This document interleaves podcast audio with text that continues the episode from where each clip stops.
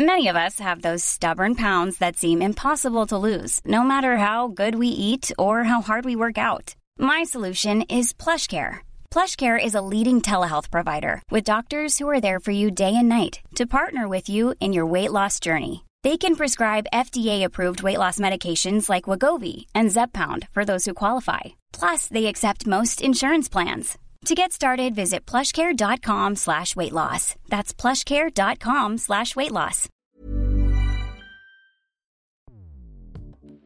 Escuchas. Escuchas.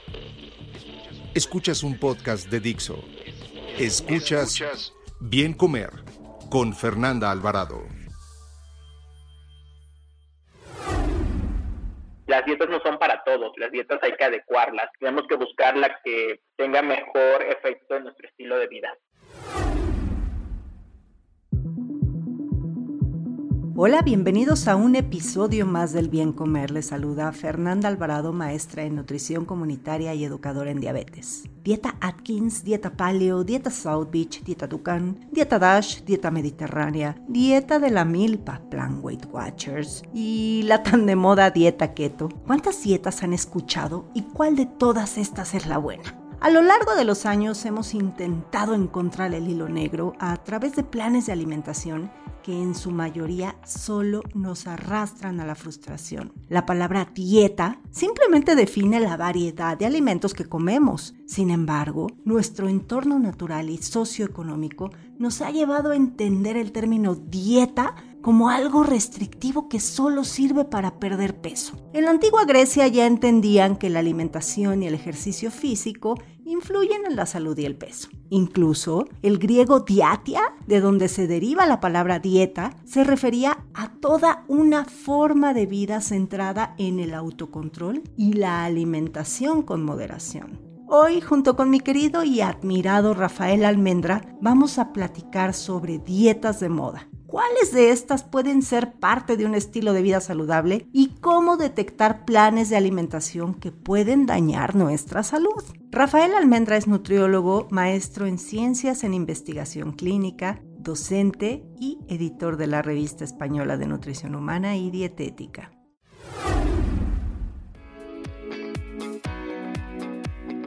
Rafa, un gustazo que estés por acá, de verdad, ya se te extrañaba en los micrófonos del bien comer. Bienvenido, Rafa. No, hombre, pero gracias a ti. Y, sí, ya, ya iba a reclamar por qué no tenía espacio en el bien comer, porque es mi podcast de confianza. Esto de hacer un podcast no es lo mío, así que voy a recurrir a todos mis conocidos que tienen podcast que me inviten. Así que, Fer, no te olvides de mí, por favor, y gracias por invitarme. Nunca, Rafa, ya sabes que aquí eres muy, muy bienvenido. Y además, bueno, Rafa, ahí estoquenlo y van a ver eh, las maravillosas publicaciones y todo lo que haces está padrísimo. Hoy, como lo platiqué hace ratito, pues vamos a hablar de, dietas, tal cual, ¿no? Eh, hay mucho que hablar de dietas, no tenemos tanto tiempo para ahondar en, en este tema, pero hablemos y centrémonos un poco, Rafa, en estas dietas restrictivas, ¿no? Que, generalmente limitan el consumo de calorías o de algún grupo de alimentos y no necesariamente nos enseñan a comer. Entonces, a ver, la primera pregunta es, como mortales a pie, ¿debemos contar calorías? Eh, mi respuesta rotunda sería no.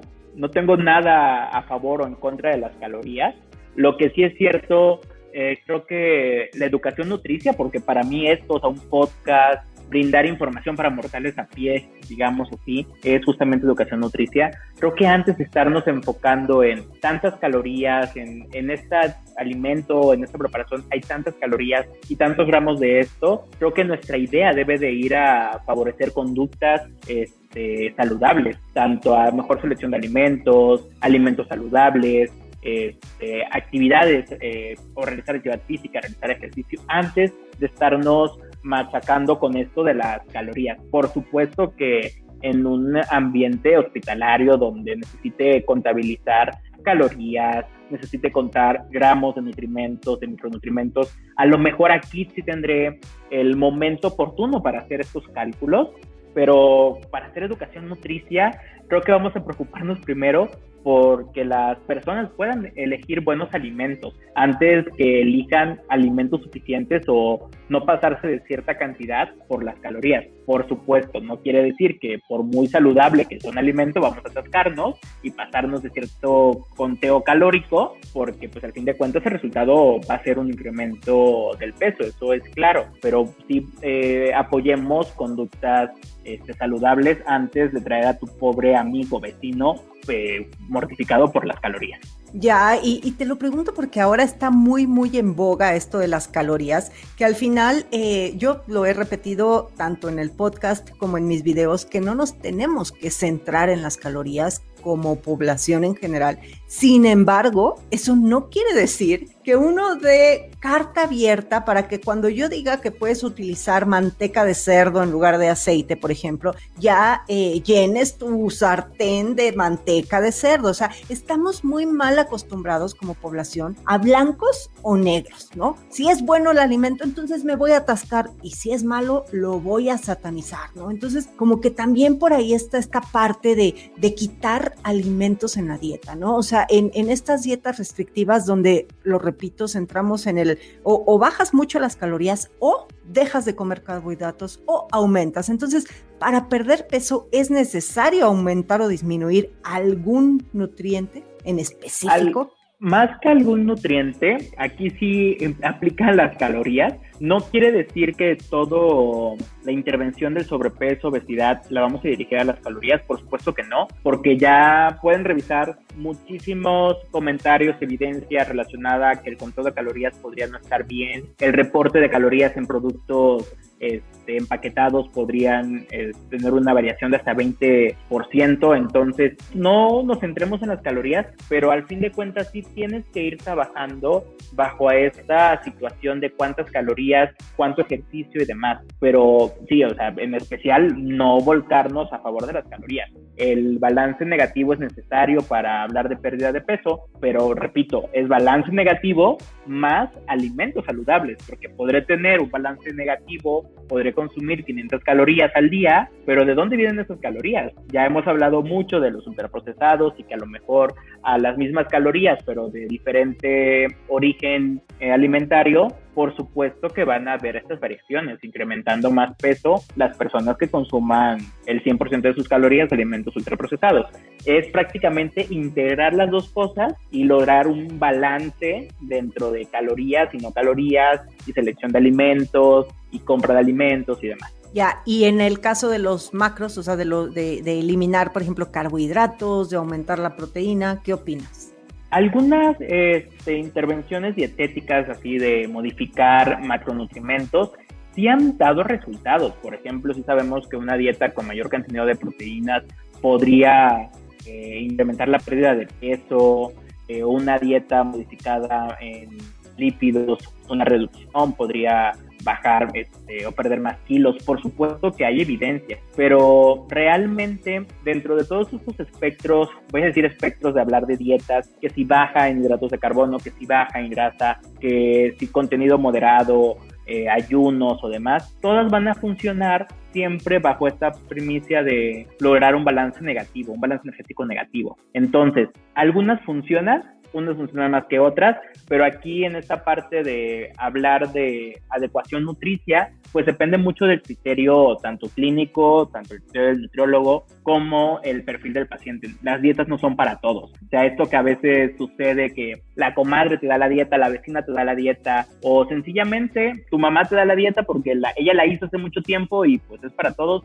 No, o sea, igual una dieta baja en hidratos de carbono me funciona a mí porque a lo mejor puedo adaptar mi consumo dietético a disminuir hidratos de carbono, pero habrá quien no. Entonces, tenemos que realmente nuestro trabajo en la parte de nutrición es ir adaptando dietas adecuadas o adaptando intervenciones nutricias adecuadas a la realidad de cada uno de nuestros pacientes. Claro, y, eso es súper, súper importante y por eso de ahí repetir el personalizado, ¿no? Que más adelante vamos a hablar de ciertos patrones de alimentación que están diseñados para población en general y que, bueno, pueden resultar con beneficios para nuestra salud, ¿no? Y también esta parte de dejar de ver la dieta nada más como pérdida de peso, o sea, la alimentación es para mantener un buen estado de salud. ¿Y cuando, Rafa, tenemos que desconfiar de una dieta. Así cuando digas, le haz una dieta, porque todavía por más que estamos picando piedra, los profesionales de la nutrición en no caigas en dieta del vecino, todavía siguen esos machotes y si te metes al internet, bueno, bajas millón dietas, pero ¿cuándo debemos desconfiar de una dieta?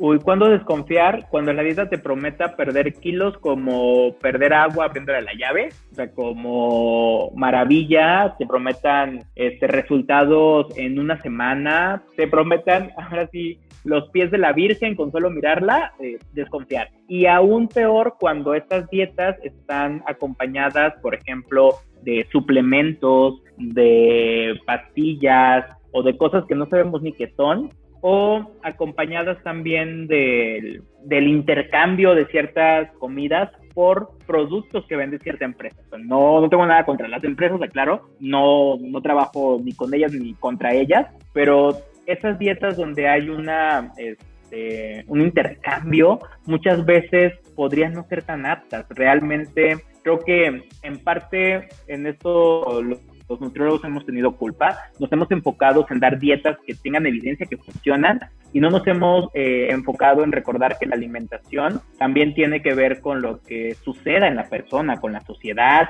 con el individuo. Entonces le doy dieta muy buena, me baja muy bien de peso, a lo mejor se porta muy bien en estos términos que cada vez que los digo me generan este estrés, pero ¿qué hubo de cambios alimentarios? El día que deje la dieta, pues no va a mejorar nada. Entonces, desconfiar siempre que tu ingesta alimentaria se pueda ver muy afectada y muy alejada de la realidad, de lo que puedes obtener día a día. Y también cuando te ponen, bueno, esto ahorita que lo estás diciendo se me acaba de ocurrir, pero cuando te ponen como un plazo, ¿y cuánto dura la dieta? La dieta va a durar nada más dos meses, como si fuera una varita mágica en la que en dos meses vas a tener el peso que quieres y después vas a seguir comiendo igual que siempre, ¿no? O sea, Creo que por ahí eh, podríamos comenzar, el entender que una, y estamos utilizando la palabra dieta que a mí me conflictó mucho, yo creo que a ti también, pero bueno, como para que nos entiendan a lo que nos referimos, pero al final una alimentación restrictiva, entre comillas,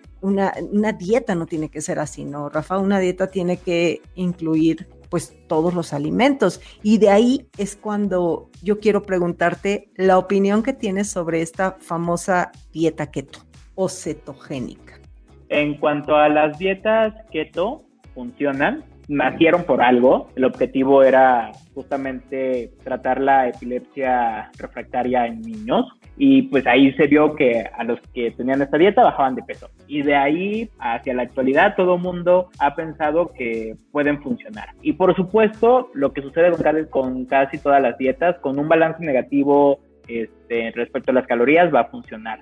Es segura, no hay suficientes estudios de un seguimiento adecuado de cuatro o seis meses que nos permitan decir si es segura para hablar de una dieta o una intervención adecuada para perder peso. Sin embargo, se está utilizando como una de las estrategias eh, que a todo mundo darle keto. Pero volvemos a esta situación tenemos que saber a quién sí y a quién no. Habrá quien puede llevar una dieta keto con ciertos tiempos, eh, ciertas modificaciones, pero habrá quien, verdad, no puede llevar una dieta keto. De nuevo, las dietas no son para todos, las dietas hay que adecuarlas. Tenemos que buscar la que tenga mejor efecto en nuestro estilo de vida. Ya, y aquí fíjate que un, paréntesis que quiero hacer. Yo muchas veces eh, me dicen, ¿cómo Fernanda que no, no estás de acuerdo con la keto? A ver, yo, y siempre lo he dicho, una dieta keto prescrita por un profesional directamente al paciente, no la que ves en internet, y que ese profesional determina si eres persona apta o no, ok de ahí, en lo que yo estoy muy en contra, no estoy en contra de la dieta keto. Creo que como bien dices, apoyo todo lo que dices. Es una dieta que puede funcionar en ciertas personas. Lo que no me gusta son los ultraprocesados keto que venden en los pasillos del supermercado y que nada más sirven para darle a tole con el dedo a las personas. Eso es lo que no estoy de acuerdo, porque una dieta, llámese keto, llámese dash, dame ya lo que el nombre que le quieran poner, pues no va a ser saludable si la basas en alimentos empaquetados, ¿no? Eso creo. Ahora, de eso que te quites las ganas, el antojo de comer una pasta o de comer un pastelito, bueno, de vez en cuando empaquetado, pero eso no quiere decir que tu dieta va a constar de mil paquetes, ¿no? Es ahí en donde yo estoy en contra con lo que... Totalmente de acuerdo. Es, es mi, mi nuevo archienemigo, los productos keto, que se disfrazan de sanos, lo que pasó en su momento con los gluten free, pero realmente qué hay detrás de. Y es lo que pasa con esta cultura de dietas, que a lo mejor muchos se van a identificar en nuestra formación eh, de nutriólogos, sí, todo es dieta, todo es dieta, y tienes que reaprender y hablar de estilo de vida, no solamente de dieta, pero el problema que yo le veo a la industria de dieta es que siempre han tratado de modificar la alimentación, de dar intervenciones nutricias, pero que favorezcan al mercado, o sea, que favorezcan en plan, compra este y compra el otro producto y cómprate el suplemento, cuando hablar de una dieta saludable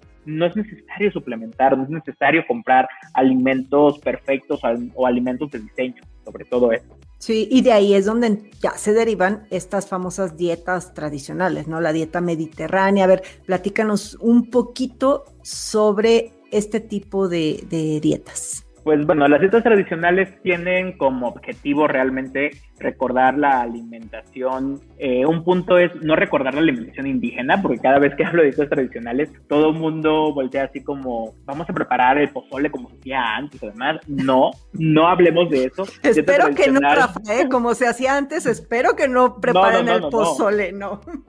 Por favor, no.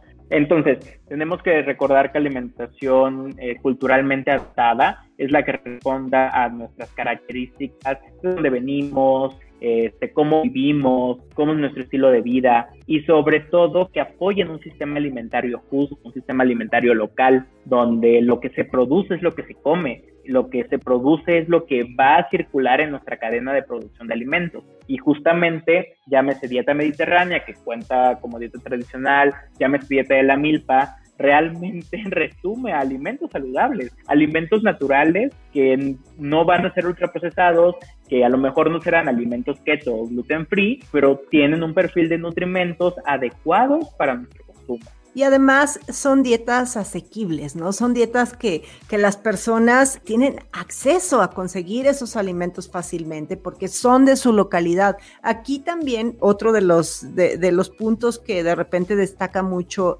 cuando la gente se pone, entre comillas, a dieta es que debe consumir alimentos costosos, ¿no? Estos, tú ya deja el gluten free, sino todo esto light, que si el salmón, que si una dieta rica de goji berries, que los superalimentos con la maca y bueno, a ver, o sea, quizá no volteamos a ver todos los superalimentos que tenemos en nuestro país, ¿no? Llámese frijoles, habas, lentejas, chía, nopal, y de ahí nos podemos seguir con una lista enorme. Entonces creo que como bien dice Rafa, pues la mejor dieta va a ser esta que nos estás comentando, ¿no? Ya en las cantidades, pues dependerá, otra vez volvemos a lo personalizado. ¿No? Exacto. Eh, y esto es un punto importante. Creo que a veces queremos comprar esta superfood que viene del otro lado del mundo, que cuesta súper carísimo, lógica por el transporte, todo lo que eso significa, y olvidamos nuestro superfood, que no lo reconocemos así porque creemos que como se dan a la vuelta de nuestra casa, como un señor pasa vendiendo en la calle no es superfood, no, no cuesta, y le quitamos estos beneficios. Y recordemos, nosotros ahora compramos un superfood que viene del otro lado del mundo, pero ¿cómo está esa gente donde era su alimentación local y que por situaciones económicas dejaron de comerlo y ahora lo tienen que vender? Lo que ha sucedido, por ejemplo, en la zona andina, donde han empezado a exportar sus productos, que eran su dieta habitual, su base de la alimentación, y ahora están consumiendo alimentos ultraprocesados. Realmente nuestras decisiones alimentarias tienen un impacto más allá de lo que te suceda a ti de forma individual. Y justamente estas citas de moda, pues se tratan de decir que es para perder peso porque así es como se venden, pero ¿qué sucede más allá del perder peso? Y el perder peso no lo debe de ser todo. Tenemos que hablar de situaciones integrales porque tú ya bien decías esto de la época, de cuánto tiempo una dieta de dos meses y ya todo va a estar normal. Realmente no, o sea, dos meses sigues la dieta y Después de los meses, ¿qué pasa? Vas a tener una mala dieta, vas a regresar a lo que hacías antes. Tenemos que hablar de modificación de hábitos alimentarios, de estilo de vida, que desgraciadamente no es fácil, que es el principal eh, barrera que encontramos en llevar una buena dieta. Creemos que es sencillo y no estamos dispuestos a trabajar por ir logrando cambios sustanciosos, digamos así. Sí, y aquí nada más también otro paréntesis. Ni Rafa ni yo estamos en contra del salmón noruego ni de los superfoods este muy fifís. Simplemente, y quien los pueda comprar, pues también son alimentos saludables y adelante. Eso no significa que sean, este, entre comillas, malos, pero pues tenemos muchas opciones aquí en, en nuestro país. Y justamente este, ese es un punto. Hablar de, no estamos en contra de nada. Si alguien lo puede o acceder a salmón, a estos alimentos, qué bien, pero tampoco los coloquemos dentro de a fuerza una dieta saludable, los debe de incluir. O sea, seamos capaces de, de adaptar las dietas a cualquier nivel socioeconómico siempre que sean saludables. Y ya se nos va el tiempo, Rafa, pero no puedo dejar de preguntarte del famoso ayuno intermitente, rapidísimo, tu opinión, que no es una dieta como tal.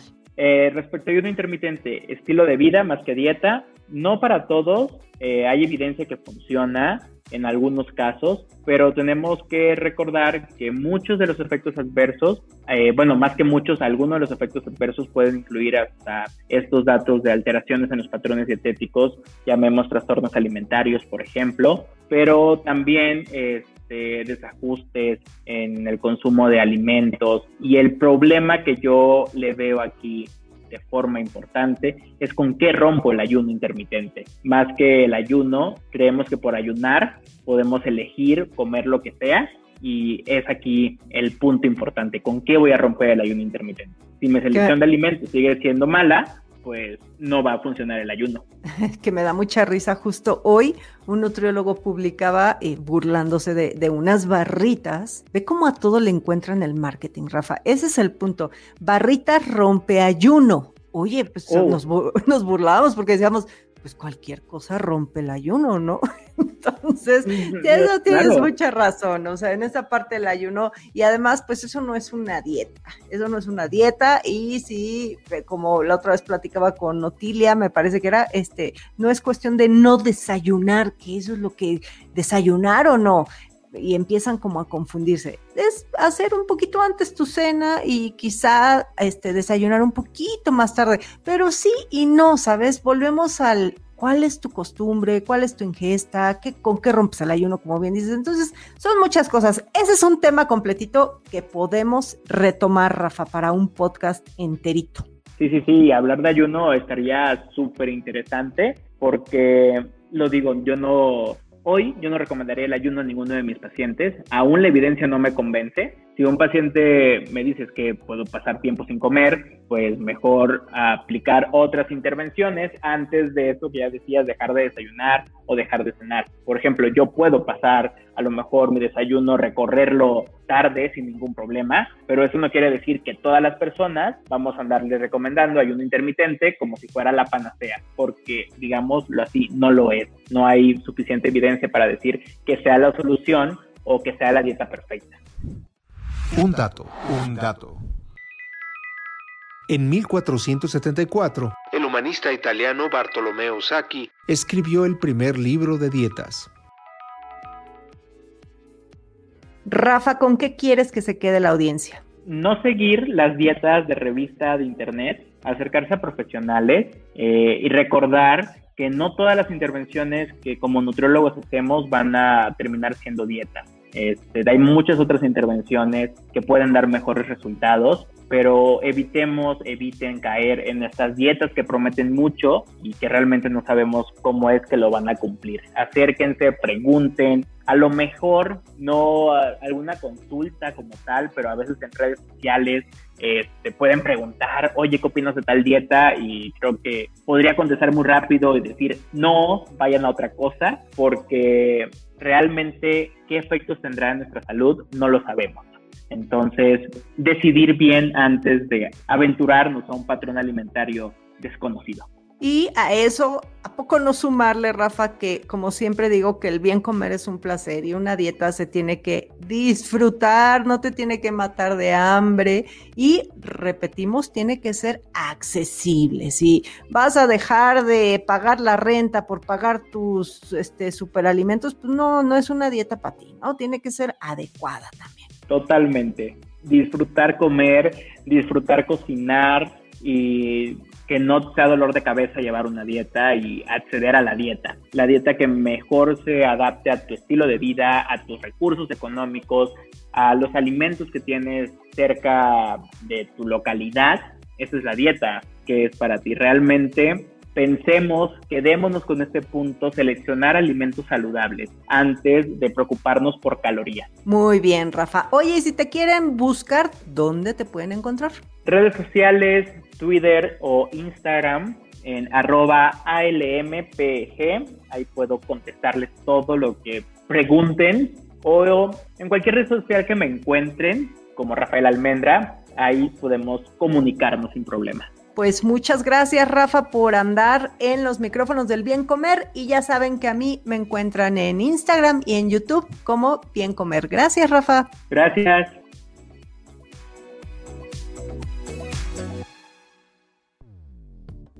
Dixo presentó Bien Comer con Fernanda Alvarado. La producción de este podcast corrió a cargo de Verónica Hernández. Coordinación de producción, Verónica Hernández. Dirección General, Dani Sadia. Las opiniones expresadas en este programa no pretenden sustituir en ningún caso la asesoría especializada de un profesional. Tanto las conductoras como Dixo quedan exentos de responsabilidad por la manera en que utilizan la información aquí proporcionada. Todas las opiniones son a título personal. Ever catch yourself eating the same flavorless dinner three days in a row? Dreaming of something better? Well, HelloFresh is your guilt-free dream come true, baby. It's me, Kiki Palmer. Let's wake up those taste buds with hot, juicy pecan crusted chicken or garlic butter shrimp scampi. Mm. Hello Fresh. Stop dreaming of all the delicious possibilities and dig in at HelloFresh.com. Let's get this dinner party started.